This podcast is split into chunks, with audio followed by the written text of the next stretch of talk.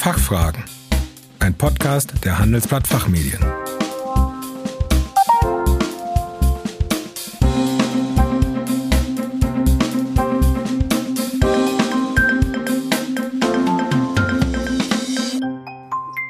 Herzlich willkommen zum Expertentalk der Handelsblatt Fachfragen. Mein Name ist Kerstin Pferdmenges und das Thema heute das Spannungsfeld Kassensysteme und Mitteilungspflichten.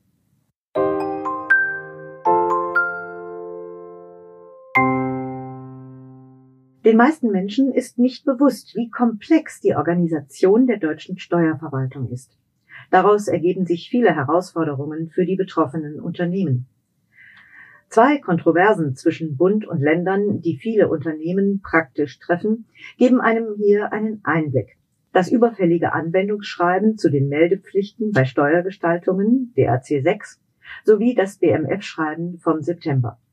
Dieses hat dazu geführt, dass der Streit zwischen Bund und Ländern um die technischen Sicherheitseinrichtungen für Kassensysteme weiter eskaliert ist. Zu diesem Thema möchte ich Dr. Andreas Kowalik einige Fragen stellen. Er ist bei der Deloitte GmbH Wirtschaftsprüfungsgesellschaft in Deutschland als Partner im Bereich Tax Management Consulting und als Chief Technology Officer für Tax in München tätig. Er ist regelmäßiger Autor unserer Zeitschrift Der Betrieb und beleuchtet dort insbesondere Tax-Tech-Themen. Guten Tag, Herr Dr. Kowalik. Willkommen bei den Fachfragen. Vielen Dank, Frau Wertmenges. Ich freue mich auf die Diskussion heute. Herr Dr. Kowalik, zunächst einmal wüsste ich gerne, was macht die Organisation der Steuerbehörden denn so kompliziert? Ja, der Aufbau der deutschen Finanzverwaltung ergibt sich aus dem Finanzverwaltungsgesetz. Ähm, die internen Verfahren sind dann bundeseinheitlich wiederum in der Abgabenordnung geregelt. Die Aufbauorganisation geht zum größten Teil noch auf die Jahre 1919 bis 1920 zurück, ist also fast 100 Jahre alt. Ähm, in der Bundesfinanzverwaltung haben wir eine mehrstufige Aufbauorganisation mit dem Bundesfinanzministerium als oberste Behörde, dann den Landesfinanzbehörden und den Ortsbehörden, die lokalen Finanzämter. Also durchaus komplex und in der Struktur fast 100 Jahre alt. Im Jahr 2014 gab es schon einen Anlauf des damaligen Bundesfinanzministers Hans Eichel dafür, die operative Zuständigkeit der Steuerverwaltung von den Ländern auf den Bund zu übertragen, was allerdings eine Änderung des Grundgesetzes erfordert hätte. Ähm, diese Forderung wurde zwar unterstützt, scheiterte damals aber am Widerstand der Länder, die ihre Kompetenzen nicht auf den Bund übertragen wollten. Den meisten Steuerpflichtigen ist in der Praxis gar nicht bewusst, wie komplex diese mehrstufige Aufbauorganisation in der Praxis dann ist und welche Herausforderungen sich hieraus ergeben können, wenn nicht lösbare Konflikte oder Blockaden auftreten. Äh, wie gesagt, ist die Aufbau- und Ablauforganisation im Kern fast 100 Jahre alt, wurde für eine analoge Welt geschaffen, in der es streng hierarchische Strukturen gab und in denen mit Arbeitsanweisungen in Papierform, die auch intern unter Verschluss gehalten werden konnten, agiert werden konnte. Wir werden jetzt ähm, heute dann sehen, diese Strukturen sind in einem digitalen Umfeld im Internet äh, teilweise nicht mehr geeignet oder teilweise sogar auch überholt. Ja, um nochmal ähm, auf diesen Konflikt Bund-Länder zurückzukommen, wie wirkt sich dieser Streit zwischen Bund und Ländern für die Unternehmen bei den Mitteilungspflichten denn aus? Ja, bei der Anzeigepflicht für grenzüberschreitende Steuergestaltung hat Deutschland die lokale Umsetzungsgesetzgebung der EU-Richtlinie fristgerecht implementiert. Äh, mit dem Corona-Steuerhilfegesetz vom 19. Juni 2020 wurde das Bundesfinanzministerium zudem ermächtigt, eine Verschiebung mittels eines BMF-Schreibens zu bestimmen. Äh, dann kam die Überraschung. Am 6. Juli 2020 gab eine Sprecherin des Bundesfinanzministeriums überraschend in der Bundespressekonferenz bekannt, dass Finanzminister Olaf Scholz sich entgegen den bisherigen Verlautbarungen der Finanzverwaltung gegen eine Verschiebung entschieden habe. In Deutschland war und ist Standard bei allen neuen Steuergesetzen die Veröffentlichung eines Anwendungsschreibens, das vom Bundesfinanzministerium in Einvernehmen mit den Ländern als Weisung an die nachgelagerten Finanzbehörden herausgegeben wird. Seit der Bundespressekonferenz vom Juli ist das Verhältnis zwischen Bund und Ländern aber offenbar so stark belastet, dass bis heute keine Einigung auf dieses Anwendungsschreiben erzielt werden konnte, für das seit März ein Diskussionsentwurf vorliegt. Äh, pikanterweise veröffentlichte danach das Bundeszentralamt für Steuern, also nicht das Bundesfinanzministerium, äh, Anfang August 2020 auf seiner Internetseite einen überarbeiteten Entwurf dieses Anwendungsschreibens. Äh, die bizarre Situation ist also, dass wir fast dreieinhalb Monate nach Erstanwendung von DRC 6 für die betroffenen Steuerpflichtigen noch immer keinerlei Selbstbindung der Finanzverwaltung zu vielen in der Abgabenordnung und der Richtlinie nicht geregelten und Praxisfällen durch ein finales Anwendungsschreiben haben. Hm. Und was müssen die Steuerpflichtigen jetzt tun, beziehungsweise können sie überhaupt rechtssicher handeln? Ähm, bei den Steuerpflichtigen würde ich zwei Fallgruppen unterscheiden. Ähm, sofern die Unternehmen bei der Pflicht zur Mitteilung einer grenzüberschreitenden Steuergestaltung einen im Gesetz oder der Richtlinie nicht geregelten Spezial- oder Praxisfall haben, äh, ergeben sich zwei Gruppen. Ist dieser Fall explizit im zurzeit vorliegenden Entwurf des Anwendungsschreibens, ähm, was veröffentlicht worden ist vom Bundeszentralamt für Steuern, geregelt, tritt meines Erachtens de facto eine Selbstbindung der Finanzverwaltung ein.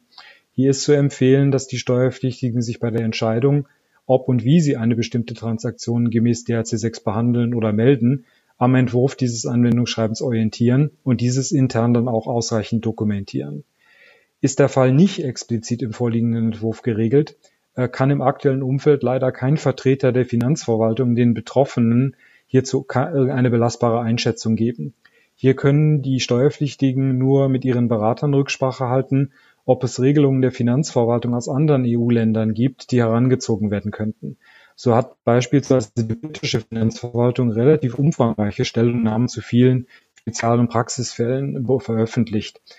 Es ist in der Gesamtschau extrem unbefriedigend, dass auch dreieinhalb Monate nach der Erstanwendung es für die betroffenen deutschen Steuerpflichtigen noch immer keine finale Selbstbindung der Finanzverwaltung gibt, ähm, was durch ein finales Anwendungsschreiben erreicht werden sollte. Ähm, interessanterweise hat Deutschland auch da eine, eine, völlig isolierte Position in Österreich, beispielsweise, dass sich auch äh, gegen eine Verschiebung entschieden hat, hat die Finanzverwaltung sowohl ein Anwendungsschreiben veröffentlicht als auch den Steuerpflichtigen eine de facto Verlängerung bis zum 31. Oktober 2020 gewährt. Also es geht eigentlich. Wie sieht es denn bei den technischen Sicherheitseinrichtungen für Kassensysteme aus? Ja, bei den technischen Sicherheitseinrichtungen für Kassensysteme ist die Gemengelage noch komplexer, da hier mittlerweile sogar ein ganz offener Streit zwischen Bund und Ländern tobt und die betroffenen Steuerpflichtigen zwischen allen Stühlen sitzen und diesem Streit zuschauen. Äh, kurz zum Hintergrund. Äh, durch das Gesetz zum Schutz vor Manipulation an digitalen Grundaufzeichnungen aus dem Jahr 2016 äh, wurde eine Regelung in 146a Abgabenordnung eingeführt, dass ab 1. Januar 2020 die Verpflichtung besteht, jedes elektronische Aufzeichnungssystem, gemeint sind Kassen, durch eine zertifizierte technische Sicherheitseinrichtung zu schützen. Diese Implementierung einer technischen Sicherheitseinrichtung ist entweder als Hardware-Version, zum Beispiel ein USB-Stick oder eine Micro-SD-Karte oder als Cloud-Version möglich. Ähm, Ende 2019 waren dann noch keinerlei zertifizierbaren technischen Sicherheitseinrichtungen verfügbar, so dass das Bundesfinanzministerium mit einem Schreiben vom 6. November 2019 eine bundeseinheitliche Nichtbeanstandungsregelung gewährte und diese lief bis 30. September 2020. Viele Unternehmen konnten dann wegen der Corona-Pandemie die Aufrüstung ihrer Kassensysteme allerdings nie bis zum Sommer nicht vornehmen. Ende Juni 2020 informierte das Bundesfinanzministerium dann überraschend die Verbände, dass der Bund keinerlei weitere Verlängerung der Nichtbeanstandungsregelung mehr unterstützen würde und alle betroffenen Kassensysteme bis zum 30. September 2020 mit technischen Sicherheitseinrichtungen äh, nachgerüstet werden müssten. Äh, um eine Flut von Einzelanträgen auf individuelle Verlängerungen an die Finanzämter zu vermeiden, haben dann 15 von 16 deutschen Bundesländern, alle außer Bremen, im Sommer 2020 eigene Nichtbeanstandungsregelungen erlassen und die Frist bis zur Aufrüstung der elektronischen Aufzeichnungssysteme zum 31. März 2021 individuell verlängert. In diesen jeweiligen Verlautbarungen wurde auch klargestellt, dass keinerlei Einzelanträge gewünscht oder notwendig sind, äh, sondern lediglich die, erforderlichen Nachweise und deren Vorlage in einer zukünftigen Außenprüfung oder Kassennachschau ausreicht. Dann eskalierte im September 2020 der Streit zwischen Bund und Ländern hierzu auch öffentlich. Am 11. September äh, 2020 veröffentlichte das Bundesfinanzministerium aus gegebenem Anlass im Internet ein BMF-Schreiben vom 18. August 2020 und vertrat da darin die Rechtsauffassung, dass die Bundesländer ohne Abstimmung mit dem Bund ähm, keinerlei eigene Regelungen verabschieden dürften. Ähm, das Landesamt für Steuern Niedersachsen reagierte auf diese offene Provokation dann am gleichen Tag auf seiner Internetseite mit ergänzenden Hinweisen und wies klarstellend nochmal auf die uneingeschränkte Fortgeltung seines eigenen Informationsschreibens vom 10. Juli 2020 hin. Ähnlich reagierten auch mehrere andere deutsche Bundesländer, die das BMF-Schreiben durch eine eigene administrative Maßnahmen, die sie zum Teil auch im Internet veröffentlicht haben, de facto ausgehebelt haben. Also eigentlich in Deutschland ein Präzedenzfall, den wir in der Form noch nicht gesehen haben. Puh, ja, ein weites Feld. Wenn wir noch mal einen Schritt zurücktreten wollen, was empfehlen Sie den Unternehmen? Ähm, durch diesen Flickenteppich bei den technischen Sicherheitseinrichtungen, äh, der durch die fehlende Einigung zwischen Bund und Ländern zur Verlängerung der Frist über den 30. September 2020 hinaus entstanden ist, äh, zeigt in der Praxis äh, den Wert der früher meistens geräuschlos erfolgten Abstimmung zwischen Bund und Ländern ähm, um mal ein Gefühl zu geben, wie viele Betroffene wir haben. Der deutsche Einzelhandel und die handelsnahen Betriebe nutzen etwa eine Million Kassen. Eine ähnliche Zahl wird für die Gastronomie, Beherbergungs-, Freizeit- und Veranstaltungsgewerbe geschätzt. Nach dem BMF-Schreiben äh, vom 18. August 2020 drohte den lokalen Finanzämtern in den Bundesländern also eine Flut von Einzelanträgen. Für die betroffenen Unternehmen ist der Ansprechpartner und der Entscheidungsträger zu den Kassensystemen ihr zuständiges Veranlagungsfinanzamt. Alle Bundesländer außer Bremen haben im Sommer 2020 eigene Nichtbeanstandungsregelungen erlassen und die Frist für die Aufrüstung der elektronischen Kassensysteme bis zum 31. März 2021 verlängert. Alle Unternehmen sollten daher prüfen, ob und wie ihr jeweiliges Bundesland auf das BMF-Schreiben vom 18. August 2020 reagiert hat. Sofern das zuständige Bundesland im Nachgang zum BMF-Schreiben keine eigene Stellungnahme veröffentlicht hat, sollte hier vom Unternehmen eine Rückfrage beim zuständigen Finanzamt erfolgen. Politisch zu beachten ist aber, dass die Bundesländer und nicht das Bundesfinanzministerium die Ressourcen in den Finanzämtern kontrollieren.